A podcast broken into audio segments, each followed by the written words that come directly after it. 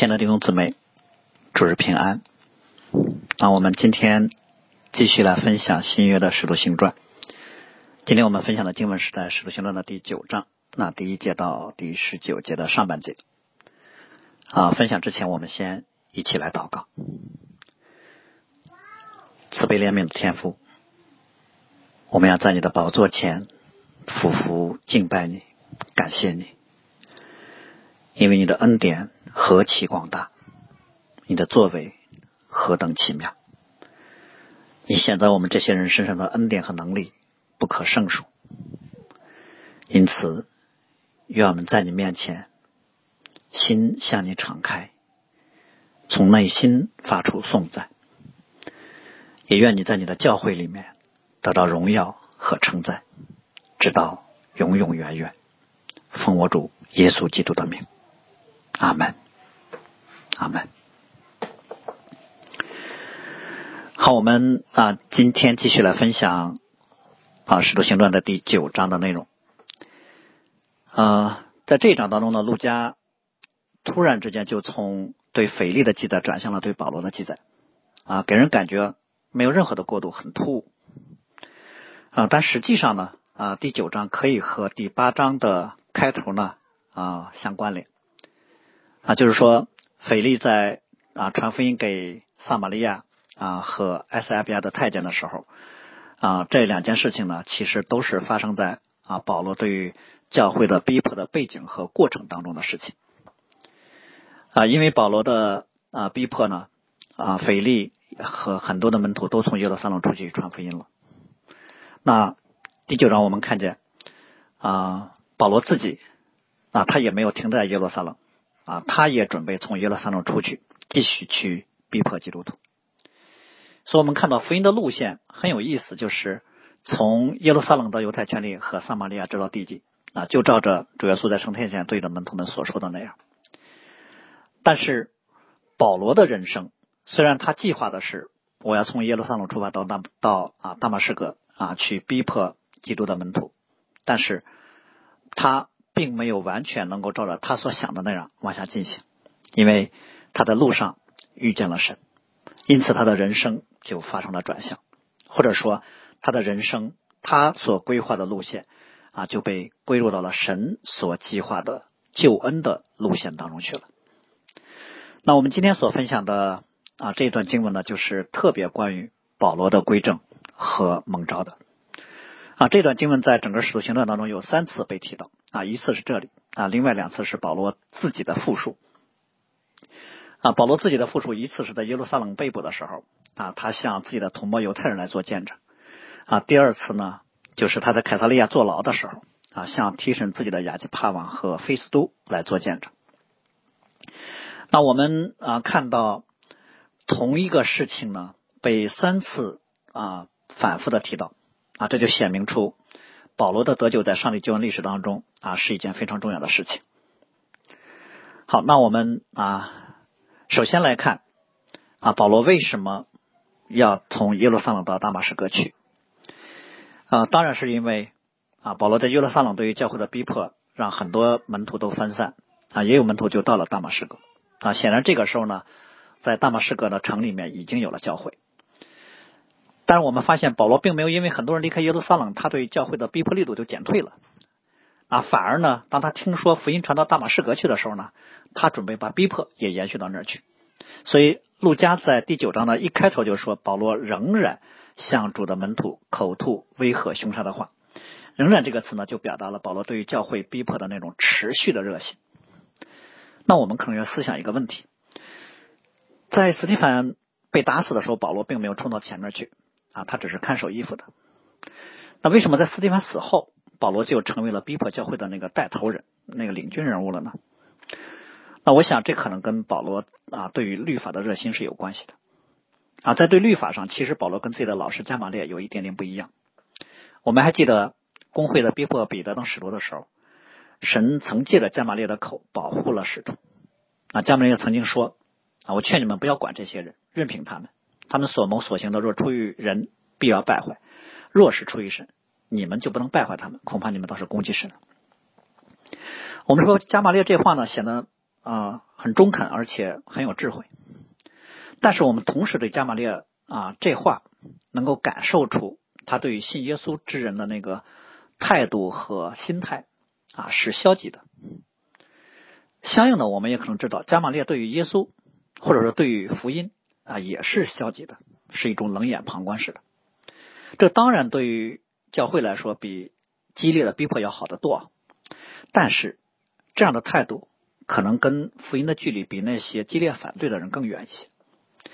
尤其是像加玛列这样的律法师，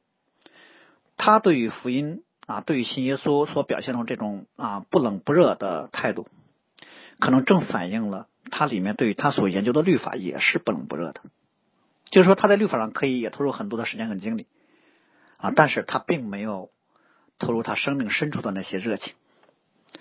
啊，他也可以很有成就啊，成为大有名望的人，但。他与律法的关系跟保罗和律法的关系就有很多的不同了，因为保罗对于律法来说，他看律法就是他的生命啊，他对于律法是全心投入，而一个真正看重律法的人呢，就不可能对于耶稣做到无视啊，他们其实绕不过耶稣，耶稣要么成为他们生命当中的磐石，要么成为他们生命当中的绊脚石，因为就像保罗后来所说的，因为律法的意义成就在了耶稣的身上。凡信耶稣的就能得着，而凡不信耶稣的人，都不是认识上帝的人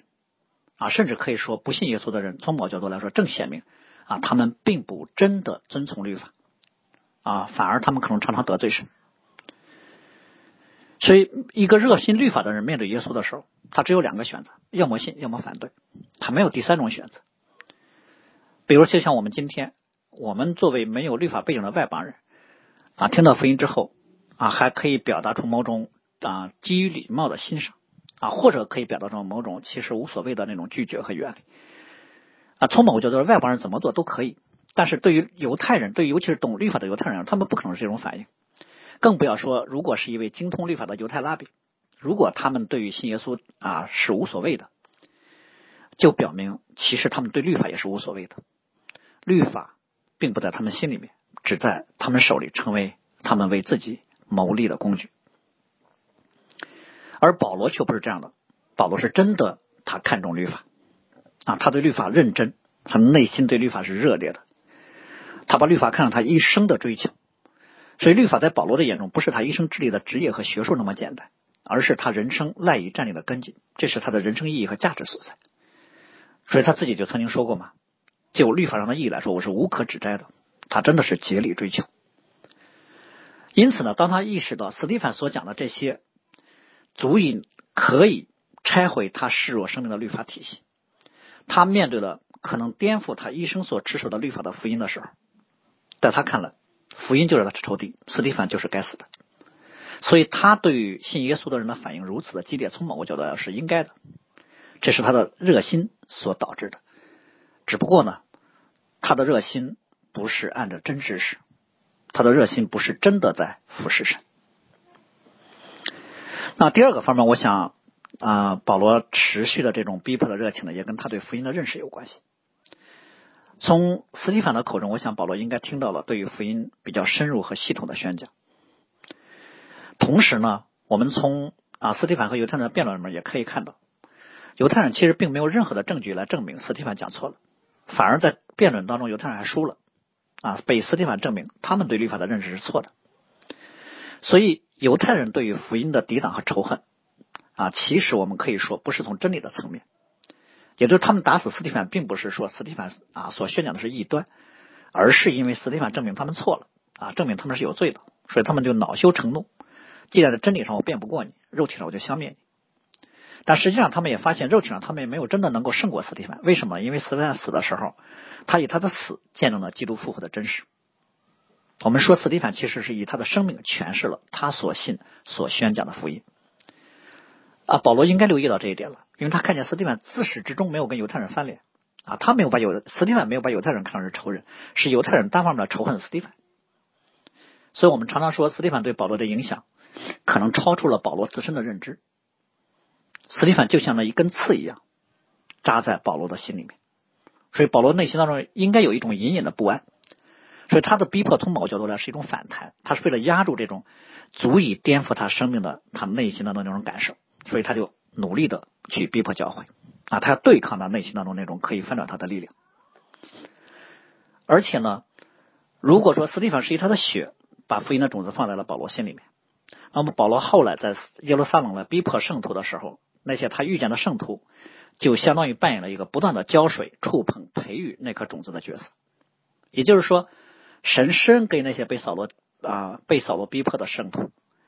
啊，一方面呢，他们可能啊被扫罗威吓、凶杀的话啊没有被吓到，他们显出了对信仰的持守和忠诚。另一方面，可能保罗还从他们的身上看见了他们跟斯蒂凡有类似的气质，有斯蒂凡这样的平安和啊温和。我想这就是神借着被保罗逼迫的那些基督徒恩待了保罗，所以保罗每一次遇见耶路撒冷的基督徒啊，他的内心就越发的暴躁，因为什么呢？因为他的内心就越发的受到了冲击啊，他就越发为了守住啊他以为与他有益的那些东西，就逼迫教会。也就是说，保罗热心的逼迫教会的原因，除了他对于律法的热情之外，还有他内心对于福音的恐惧。保罗下意识的就不能接受斯蒂芬所讲的都是真实的，因为如果接受的话，对他来说，他需要舍弃的东西都太多了。这已经不再是一个对错和面子的问题了，可能对于保罗的，这是一个关乎生与死的问题了。如果斯蒂芬所讲的是真的，保罗就要承认杀死斯蒂芬他是啊他是有有份的啊，他他就要承认。啊，他们作为犹太人啊，确实在杀耶稣的罪上都是有份的，他们都是罪人。而且他还要接受他一贯对于律法的追求和认识啊，从某个角度来说都是错的啊。他可能就评估说啊，那他的前半生都是浪费了。而且呢，他也意识到，如果斯蒂芬所讲的是是真的，那他必须要信耶稣。而他一旦信了耶稣，他在犹太社会当中的一切都将失去啊，可以这么说。斯蒂芬所所说的，如果保罗信了，保罗将失去一切啊！但当然，如果他真信了，他将会得到永生。而这其实正是福音对一个人真正的挑战。福音对一个人的触动，一定是对这个人生命根基的触动。福音对一个人的改变，也因此一定是对一个人人生道路的彻底改变。所以，当一个人信耶稣之后，如果他的生命方向没有从世界转向基督，那很可能他还不并不真的认识耶稣啊。因为耶稣不是到世上来跟我们的人生啊锦上添花，也不是为了让我们今生过得平安顺利。虽然我们每个人对自己的人生都有规划，都有目标，但耶稣从来不是说我们只要用一些时间在他身上啊作为回报，他就可以帮我们实现我们的人生目标。啊，这是很多其他信仰的应许。基督信仰确实告诉我们，我们要彻底调转我们的人生方向。啊，当然，对于大部分我们信主的人来说，信主之后，工作跟生活表面上。啊，还保持原来形态，没有什么大的变化。但是你的内在信主之后，你里面做事原则、生活的目标、动力、盼望，应该都被改变了。啊，相应的，我们的精神面貌啊，我们眼眼睛里面的光彩啊，我们对人对事的态度，其实都应该发生变化。甚至可能还会有人像保罗那样啊，不但是从内在的观念啊彻底更新，而且从外在的生活和社会各方面的关系，他的人生道路也都完全不同了。所以保罗对于律法的热情和真诚，就让他看到了福音对他深层的触动和挑战，所以他才下意识的去反抗。呃，同样的这一段保罗归正的记载当中呢，在啊保罗向犹太人讲述的过程里面，他还提到一句话，就是主耶稣给他说的啊，你用脚踢刺是难的。其实这句话呢，就可以作为旁证啊，斯蒂凡对于保罗的影响。真的就是他心灵深处的那根刺啊！他每次一想起斯蒂芬，应该他就辗转反侧。他每一次一面对福音，他就想这是必须要出去的，否则他就难以站立了。每一次他在耶路撒冷看见基督徒啊，我想对他都是一种刺激。所以他对于教会的逼迫，其实啊是对于啊他自己内心那种恐惧的那种对抗。但无论如何，我想。在保罗身上有一点是需要我们来学习的啊，就是啊他的热心啊，他对于律法的那种啊那种热情的投入。那我们今天可能很多的时候生活的态度呢啊，跟保罗的热心呢完全相反。嗯，特别是对于基督徒来说，我们可能有时候觉得反正已经得救了啊，等着离开世界的时候去见主就行了。在地上的属灵生命的追求啊，多投入点少投入点都没关系。啊，尤其是随着信主时间的增长，可能我们生命当中起初蒙圣灵感动的那个属灵的热情，也在逐渐的消散。我们圣经知道的越多，在教会当中经历的事情越多，对主耶稣的热情却越发的下降了。啊，甚至这种这种啊颓废的心态，不单是在属灵事务上，可能会蔓延影响到我们对于世界上所有的事情上。我们的生活里面就没有活力，没有持久的热情，我们对什么事情都不能认真。啊，我们也没有喜乐，因此有时候基督徒所谓的心灵自由，就是对什么事都不要太认真。但我们要知道，这种不冷不热的心态，正是神不喜悦的。神喜悦的是一个人内心当中充满了热情，有追求，有目标啊，到死，到死一直都在追求和奔奔走当中。这就让我们相信主对老底家教会所说的话啊，我知道你们的行为，你不冷也不热，我巴不得你或冷或热。啊，热情的话就不用说了。如果一个人冷的话，为什么还巴不得你或冷或热呢？冷的话，至少你能让别人也让自己看见我们的生命出现问题了啊，那是一种提醒啊，我们可能就要去面对问题啊，去寻求人去解决问题。当然，你最好的状态就是为基督大发热心啊。但是，一个人如果还不认识上帝的时候，能为自己的理想去努力，从某个意义上来说啊，比不冷不热也要好得多。所以，对于一个认识耶稣的基督徒来说，如果我们在属灵上不冷不热，我们没有啊致力于啊投入的事情啊，这就表示我们里面出了比较严重的啊属灵生命的病症。因为你已经认识了神，你已经蒙了基督的拯救啊，你也知道神给你宝贵的应许，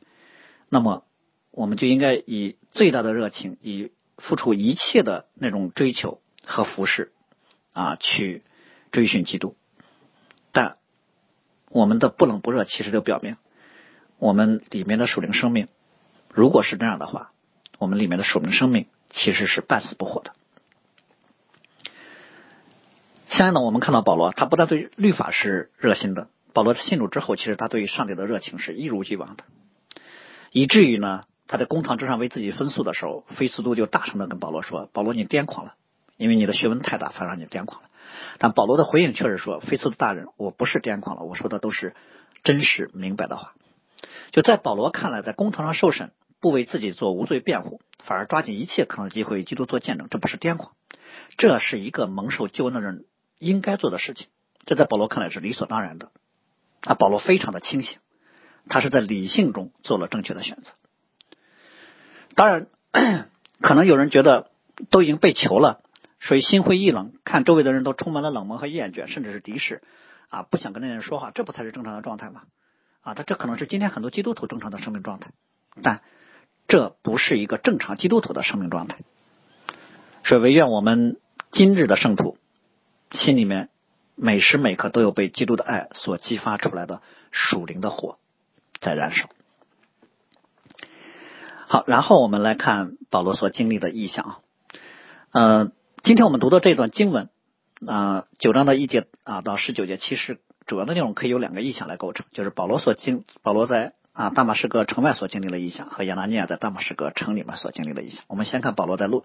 在大马士革的路上所经历的意象。嗯，保罗对于教会的逼迫，对于信徒来说当然是属灵征战，但对于保罗来说，他所啊进行的逼迫，其实啊也是他与他。啊，所信的啊，内在里面的啊，心灵的征战。所以呢，上帝对于保罗的呼召啊，其实是在保罗还没有准备好要信主啊，甚至说保罗还在错误的路上直奔的时候，就直接向他显现，一下子就把他给扭转过来的，让他直接就面对复活的主啊，他没有选择，他只能臣服。所以保罗说：“我是未到产期而生的人一般。”神给保罗信主的过程里面没有那么多缓冲啊，或者说没有啊那么长时间的准备啊，没有说把他引导到他说他自己主动要归信的程度，反而是用了啊非常特别的方法啊，用了极其特殊的审计的方式。所以我们说保罗的信主是一个啊特殊的个例啊，它不是一个啊普遍常见的状况。那陆家呢就用忽然啊这个词。来形容保罗所遇见的神迹啊，他所表明的就是上帝工作的不可预见性。当然，这对保罗来说是他人生道路上的意外，这不是他的计划。但对于上帝来说，这是上帝救恩计划当中的预定，神早就安排好了，就是在这个时间，就是在这个地方要发生这件事。所以，我们看见，其实每个人生命主权在上帝那里啊。对于保罗来说，更是神直接就介入到他的生命中了啊。对于大马士革的弟兄姊妹来说，他们可能这个时候还处在不安当中啊，处在惧怕当中啊。他们，但是他们却不知道，神已经将那个逼迫他们的人在路上顷刻之间给反转了。那路加记载里面是，其实主耶稣是在啊中午向保罗显现的，有大光四面照着保罗啊。我们要说这光显然不是阳光啊，因为四面照着阳光只能是从一个方向照过来啊，四面照着保罗，而且呢，在大光当中还有声音。对于保罗来说，他立刻意识到他遇见了非常的事情啊，他遇见了神迹。啊，这光呢，可能都不只说是四面照着他，应该说全方位照着他啊，他被包裹在其中，所以保罗立刻就意识到这是上帝的显现了，所以他就马上扑倒在地啊，没有人能够在面对上帝的荣光的时候还能站立啊。然后他就听到大光当中有声音跟他说：“扫罗，扫罗，你为什么逼迫我？”啊，作为精通旧约的保罗来说啊。他一听见这个称呼，他就知道说话的这一位啊，应该是啊，很有可能就是他们祖宗所服侍的耶和华神。因为在旧约里面，神呼召他的仆人都是用这种重复的呼叫，比如说对摩西啊，在经济的火焰当中就是叫了摩西摩西啊，比如对萨摩尔圣所里面啊，三次都叫萨摩尔萨摩尔。但是后面我们看到保罗似乎没有意识到，或者说他没有啊想到说啊，他遇见的是谁似的。啊，其实我觉得不是他不知道，而是他不敢相信。如果说前面对于啊保罗的呼召是啊扫罗扫罗这样一个重复用语，那么他听见的后半句话就应该让他啊非常的震惊了，因为后半句话竟然说你为什么逼迫我？啊，这看起来是一个问话，但其实这个问话是没有办法回答的。当然，这个这个问话也不需要回答，因为它本质上不是一个问话。啊，你为什么扫罗扫罗？你为什么逼迫我？主耶稣说这句话其实是一个陈述啊，或者说啊是一个提醒，是一个显明。啊，为什么这么说呢？因为这句话首先是在陈述一件事，就是你逼迫属耶稣的人，就是在逼迫耶稣。啊，他一方面表示主跟我们之间的那种联合和认同，主耶稣看行在我们的身上事情，就是行在他身上。另一方面，其实更重要的是表达他跟我们一样。感同身受我们所经历的一切，在逼迫患难当中，主耶稣不是袖手旁观的啊，不是说任凭别人打我们、恶待我们，然后等啊苦难的时间到了啊，他就派个天使来扭转一下局面，不是这样的。反而在我们经历的一切的过程当中，他就像一个父母对孩子那样，他对我们的忧心看顾啊，而且要超过父母对孩子呢，因为他真的能够体会我们内心和身体所经历的一切。他与我们，他其实跟我们是一同受苦的，所以在圣经当中，逼迫任何一位圣徒，就是在逼迫耶稣。那当然，恩待任何一位圣徒，也是在恩待耶稣了。另外，这句话也告诉保罗，你在做一件你根本就不明白的事情啊，你自以为是在侍奉神，其实你是在攻击神，你是在与神为敌。所以，这就是提醒保罗啊，你做了非常可怕的事情。啊，甚至我们可以把说，把主耶稣说一句话，你为什么逼迫我？就就可以理解为是一个呼召，说你赶快回转，不要再做这件事了。啊，你不但不要再逼迫我，反而你还要来跟随我。那第三点呢，主耶稣说的这句话就表明，啊，神对保罗有格外的怜悯和恩待，因为他竟然允许人逼迫他。啊，我们不知道保罗这个时候在听这句话的时候有没有意识到这一点，但我想事后如果保罗想起来的这句话，一定令他大为感动，因为在他的律法观念中，他对上帝的认识当中，谁敢逼迫神呢？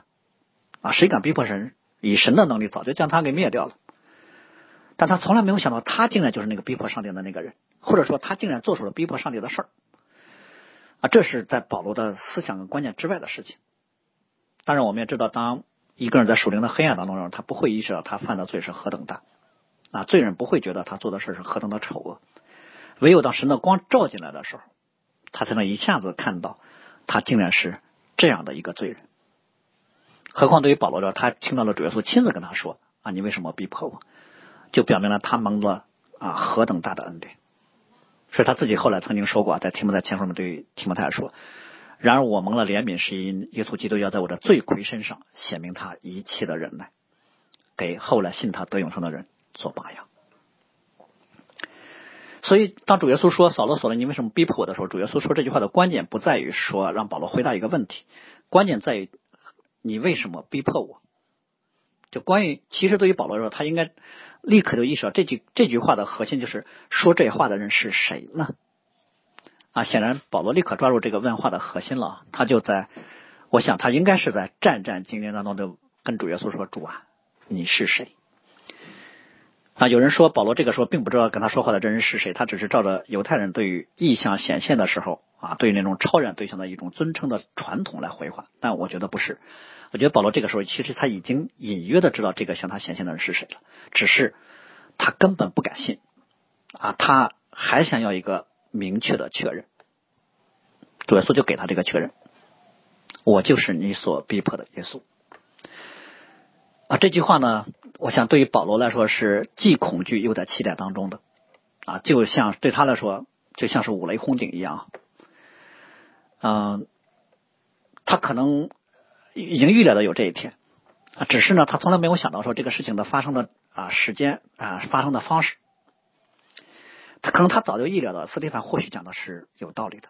啊，至少无可辩驳的。对于保罗的唯一的障碍就是我没有见过复活的耶稣啊，斯蒂凡所见到的复活的那一位是不是真的，他不能确定啊。正因为保罗在这点上并不不能确定，所以呢啊，他还他还能一如既往。一直坚持来逼迫神的教诲啊，当然有时候真的疑惑可以作为罪人做事的力量，因为我不确定，所以我就先先认为耶稣没有复活啊，所以我就可以先逼迫信他的人。所以保罗认为拿撒勒耶稣不可能复活的，但是斯蒂芬的见证却让他内心的这个认知啊产生了怀疑啊。今天当耶稣亲自在大光当中想显现的时候啊，他就知道原来斯蒂芬所说的。都是真的，所看的意象也是真实的，所以耶稣的显现就终结了保罗一切的疑惑和对抗。但我们必须还是要说，这是非常不寻常的让人归主的方式啊！可能这个世界上除了保罗，再也没有第二个人是这样的了。我们跟保罗都不一样，或者说这个世界上大部分人信主都都跟保罗不一样。我们都是没有见没有亲眼啊肉眼见过主耶稣，但我们确实爱他。我们在信心当中。啊，就可以认识他。但保罗的信主经历跟我们都不一样，他是主耶稣直接向他显现啊，然后他才信的。可能对于很多人来说，这是梦寐以求的方式啊。有些人有人甚至就这么说：“你传的如果是真的，那就让复活的耶稣跟我显现一下，我立刻就信了。”啊，圣经里不是没有这种方式，的确有。保罗就是这样的方式。但是主耶稣直接向一个人显现的方式啊，一方面我想这种冲击力是啊巨大的，一般人无法承受啊。可能主耶稣显现那一刻他就崩溃了。另一方面呢，这种特殊的方式也通常意味着特殊的使命，所以我想这个世界上可能除了保罗啊，再没有第二个人有这样的经历了。当保罗听见主耶稣说“我就是你逼迫，我就是你所逼迫的耶稣”之后呢，啊，我想他在那一瞬间应该是茫然无措的，他头脑可能一片空白。然后宕机之后啊，片刻啊，重新运行啊，他可能就下意识的、很艰难的问了主一句话：“说主啊，那我该做什么？”这个时候，其实保罗已经不知道自己该做什么了。他本来是要去啊抓基督徒的，但是在路上却遇见了他所逼迫的耶稣。那主耶稣立刻就给他很明确的指示：起来，进城去，你所当做的事啊，必有人告诉你。也就是主耶稣在这里并没有直接告诉保罗将来要做的事情啊，比如说在君王和外邦人面前啊去做见证等等，而是要透过其他的人来告诉保罗。我想，可能主耶稣的用语有很多重啊，比如说。啊，首先就是让保罗有个缓冲。这个时候，保罗在这种状态之下啊，跟他说这些呢，啊，对他来说可能冲更是更大的冲击了。那第二呢，我想可能是让保罗谦卑下来。对，就是神要借着其他的圣徒来啊，让他让他知道神在他身上的旨意。第三呢，就是让其他的人参与这个过程呢，啊，也好成为保罗信主和蒙诺的见证。那当然，第四个方面，我可能是让教会更容易来接纳保罗。嗯，好，这就是我们看见保罗在啊大马色路上所遇见的异象啊。跟保罗一块的人呢，他们其实跟保罗一块也经历了这个神迹了，只是啊在大光当中，基督的显现和启示只是给保罗的，其他人都没有啊。跟保罗一块的人，他们只只是知道发生了非同寻常的事儿啊，他们也听见了声音啊，却不知道这声音是什么啊，只有保罗知道。而而且保罗还听见这是主耶稣用希伯来话跟他说的，啊，他们也也被大光照了，他们也扑倒在地上了，啊，但是只有保罗看见了复活的主，啊，他们什么都没有看见。而且呢，这个异象过去之后呢，同行的人站起来，发现保罗还在地上趴着，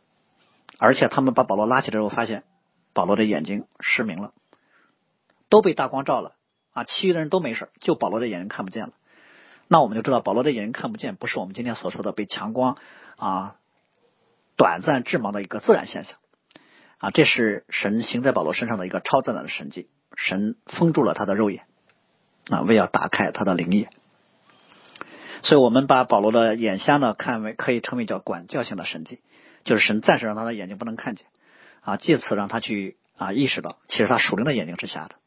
啊，他以为自己是蠢笨人的师傅啊，是给瞎子领路的。实际上，他才是属灵上瞎眼的。同时呢，我想这也是对保罗的一个保护啊。他三天三夜在黑暗当中不吃不喝啊，对于保罗来说是非常必要的一件事情，因为他需要消化和整理的时间。因为这次的事件对保罗的冲击太大了啊，以至于我觉得大到了摧毁了他过去的一切啊，他需要重建啊，就像约拿在三天三夜在鱼肚里头一样，保罗也需要一个。很充分的时间来回顾、来思想啊，他所经历的，他所看见的。好，那第二个意象，我们刚才说啊，从某个角度来说，我们今天分享这段经文呢，就有两个意象来构成，一个是保罗在大马士革城外所经历的意象，另一个是一个名叫亚拿尼亚的圣徒在大马士革城里面所经历的意象。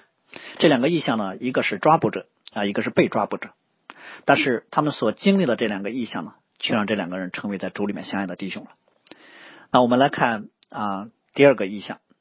第二个意象所经历的这个人呢，叫亚拿尼亚啊，跟前面那个亚拿尼亚是同样的名字，但是却不是同一个人啊。呃，这个人是谁？圣经里没有多说，而且呢，他只在使徒行传只在这里出现过啊，只在这里出现啊，服侍了神所拣选的外邦人使徒。但根据保罗后面对提起这个弟兄的时候说，亚拿尼亚照律法是一个虔诚人。为一切住在那里的犹太人所称赞，所以我们有理由推测亚拿尼亚应该是大马士革教会里面啊为人所尊重和有好名声的圣徒，甚至说他很可能就是大马士革教会的带领人。嗯，主在意象当中向亚拿尼亚显现，可能对于亚拿尼亚来说并非是第一次。为什么呢？因为主在意象当中向显现的时候，亚拿尼亚跟保罗的反应是完全不同的。主跟保罗一显现，保罗立刻扑倒在地上了。主像意象当中像亚拿尼亚一显现的时候，亚拿尼亚非常凭自然的说：“主，我在这里。”这个简单的回应呢，就表明这是一个已经准备好随时可以被主差遣的心啊这样的一个圣徒。呃，也可以让我们看见他其实可能常常跟主耶稣之间有祷告啊，有交流啊，甚至他可能常常在意象当中见主的面。是这个简单的回答，就让我们感受到了亚拿尼亚和主耶稣之间有非常亲近和顺服的那种。啊，美好的关系。那主耶稣给亚拿尼亚的指示就是起来往直接去。那我们之前说给保罗的指示是起来进城去，现在给亚拿尼亚指示就是起来往直接去。啊，去干嘛呢？去到犹大家里面访问一个大数人，名叫扫罗。可能对于亚当尼亚来说，他原原本已经准准备好了。主耶稣说啊，起来啊直接去，他准备都他都已经准备要去了。但是他一听后半句。去访问扫罗，他的心里就有一些疑惑，为什么呢？因为他说主啊，我听见许多人说这个人怎样在耶路撒冷多多苦害你的圣徒啊，并且他今天到这儿来，他到大马士革来，他带着从祭司上得来的权柄，他要捆捆绑，他要他要来抓我们呀，为什么还去找他呢？但是我们要知道，亚拿尼亚啊，之所以这么说，他并不是因为说他他非常怕保罗，他不敢去。他是在向主耶稣表达一种不顺从，不是的，因为他其实并不知道保罗在来的路上已经遇见主耶稣了。他知道他之前了解的情况，他对主耶稣这个命令呢啊，表达他内心当中非常自然的一种不解啊，然后主耶稣就跟他说了：“你只管去，他是我所拣选的器皿，而且他将来要在外邦人和君王面前，并以色列人面前宣扬我的名，他也为我的命受很多苦。”我们就看到，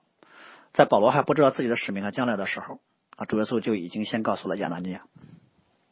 但这里面我们要特别留意一点，就主耶稣对于扫罗的称呼，说一位大树人。保罗自己曾经描述自己，啊，我原是犹太人，生在基利家的大树，啊，长在这城里，在加玛列的门下，按照我们祖宗严谨的律法啊来受教，啊，热心侍奉神，像你们今日一样。说我们看到保罗虽然是希伯来人所生的希伯来人，但是他却出生在啊吉利家的大树。大树这个城市呢，在当时是一个非常有名的港口，啊，是一个非常有名的港口，啊，从交通啊到经济啊到各个方面呢啊都是比较发达的，啊，更重要的是啊，大树这个地方呢，其实是当时希腊的文化和哲学中心，啊，保罗就出生在这样一个城市，但是呢，保罗却又从小拜在了加玛列的门下去研究律法，啊，而且呢，他虽然是一个纯正的犹太人，但是他国籍，因为他生在大树嘛，啊。他生在大树，他的父母又是罗马籍的，所以呢，他生来就是一个罗马人。所以我们看到，在保罗的身上混合交叉了很多很多东西啊。他即使在犹太人当中，也是个非常特别的犹太人啊。他又熟悉旧约的律法啊，他又熟悉希腊的文化，而且他对于律法的研究到了什么程度呢？应该说，他是犹太教当中的后起之秀、中坚力量。如果论到对律法的研究和热心，没有人能够超过他。所以，神就。拣选了这样一个人来作为外邦人的使徒，而不是拣选了彼得跟啊啊约翰他们等人来来担任这样的职职分。我想，上帝之所以这么做呢，正是考虑到，如果当福音传到外邦当中的时候，有精通律法的犹太人去外邦当中去攻击福音的时候，啊，保罗是比其他人更为合适的啊那个保护。保罗往那一站，他对于律法的精通啊，他的身份，他的头衔。啊，他在犹太教教当中的资历、学识地位，是一种天然的应对犹太教攻击的屏障。而同时呢，我们又说保罗出生在外邦，身份又是罗马籍的，又了解希腊文化，那他跟外邦人之间也没有什么交往的障碍。所以我们说，上帝在这里特别强调大树人这个前缀，其实已经把上帝救恩计划当中非常重要的环节给启示出来了，就是在保罗出生的时候，神就已经预备好了。将来，上帝所使用的仆人啊！保罗自己其实知道这一点，他后来他曾经说过：“神是那位把我从母腹当中分别出来，有世人找我的神。”啊，同时很有意思的一点就是，主耶稣接着就告诉亚拿尼亚，他告诉亚拿尼亚说：“这个时候呢，保罗也看见了一个异象，就是看见一个人名叫亚拿尼亚进来，按手在他身上，叫他能看见。”保罗所看见的异象，就是主耶稣在这里吩咐亚拿尼亚一会儿要去做的事情，而亚拿尼亚呢？其实相当于经历了一个双重意象，就主在意象当中告诉他，他要去拜访的那个人正看见了意象，呃，然后亚拿尼亚就去了。我们看到亚拿尼亚的灵性就在于说，主耶稣一旦说了，他立刻就顺服。所以我们说亚拿尼亚的犹豫和疑惑，从某个角度来说啊，可能显出了他对于上帝工作的那种不敢置信，神竟然会选择。或或者是神竟然会拣选这样一位极力残害教会的人成为圣徒，还给他如此重要的职分啊！可能在很多人看来，像保罗这样的人，既然上帝允许他逼迫教会，上帝肯定早就把他给放弃了。但是神的工作却如此的出人意料，亚拿尼亚的生命讲解在这一刻应该也被拓开、拓拓展了。所以亚拿尼亚就成为了教会当中第一位接纳保罗的圣徒。而亚拿尼亚去见保罗的时候，对于保罗所说的第一句话就是。兄弟扫罗，我想这句话我们读了，应该让让人觉得非常的惊奇和温暖啊！因为亚拿尼亚不是带着忐忑不安的心来的啊，他也不是来了说先检验一下保罗的信仰啊，核实一下他这个时候是不是已经真认识耶稣了。他一来就直接称呼保罗兄弟，然后就按手在他身上啊，为他祷告啊，保罗的眼睛就睁开了，然后亚拿尼亚立刻就为他施洗，那。保罗就啊起来吃饭，身体就健壮了。啊，我们我们看到在这个过程当中啊，发生的很快，给人眼花缭乱。保罗好像在啊顷刻之间啊，就从一个逼迫者变成了一个被逼逼迫者的那个行列当中的人了。这个过程当中，保罗没有说一句话。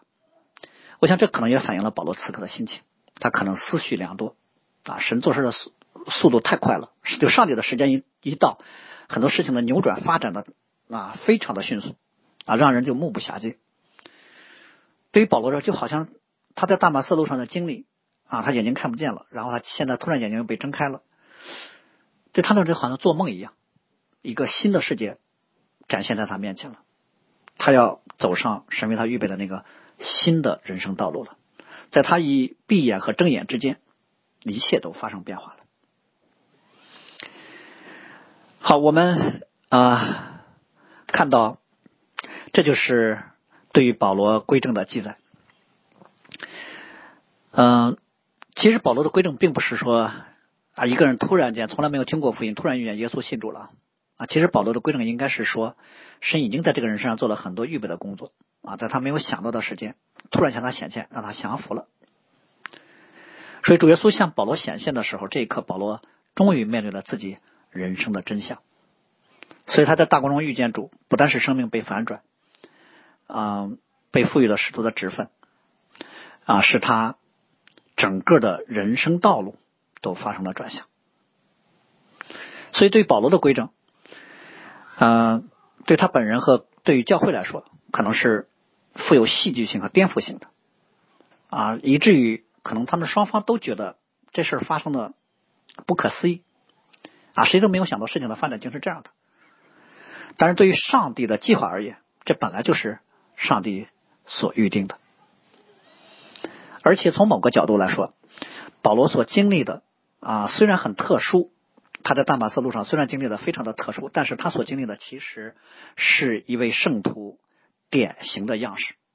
啊，就是逼迫主，主耶稣主动向他显现，然后呼召他去为主工作啊，并且受很多的苦啊。他的人生遇见耶稣那一刻就发生了完全的变化。其实我们都是这样的，比如说我们都是以某种方式敌对神啊，逼迫啊基督，只是没到保罗那种程度。我们也都是主耶稣主动寻找向我们显现的，只是主耶稣在信心当中向我们显现的。我们也都是在信主那一刻被主耶稣呼召，要把自己完全奉献给主啊！只不过我们需要的时间很长，不像保罗三天三夜就够了啊！我们也都是被主使用，为主的名受一些苦，也只不过不像保罗受那么多的苦。我们的人生道路遇见耶稣之后，也都发生了彻底的改变啊！只是不像保罗啊逆转的啊那么的啊猛烈，嗯。所以我们其实啊，从某叫保罗他所经历的既特殊啊，又是一位圣徒非常典型的啊生命经历。那最后呢，我以保罗自己所说的两句话来作为我们今天正道的结束。在菲律比书的三章七到八节，保罗这样说：“只是我先前以为与我有益的，我现在因基督都当作有损的。不但如此，我也将万事当作有损的，因我以认识我主基督耶稣为至宝。我为他已经丢弃万事，看作粪土，为要得着基督。”我们来祷告。是的，主啊，你大能把我们寻回，把我们从无知、骄傲、罪恶和背逆当中寻回，因为你的爱折服我们，并且以丰盛的恩典来扶持我们。我们每一个人身上其实都显出了你自己的奇妙和作为，愿我们的心。都在你的里面，被你所折服，都完全属于你。也愿你使我们能够成为合用的器皿，照着你的旨意被你使用。愿你得着每一位成为你名下的子民。听我们这样的祷告，奉我主耶稣基督的名，阿门。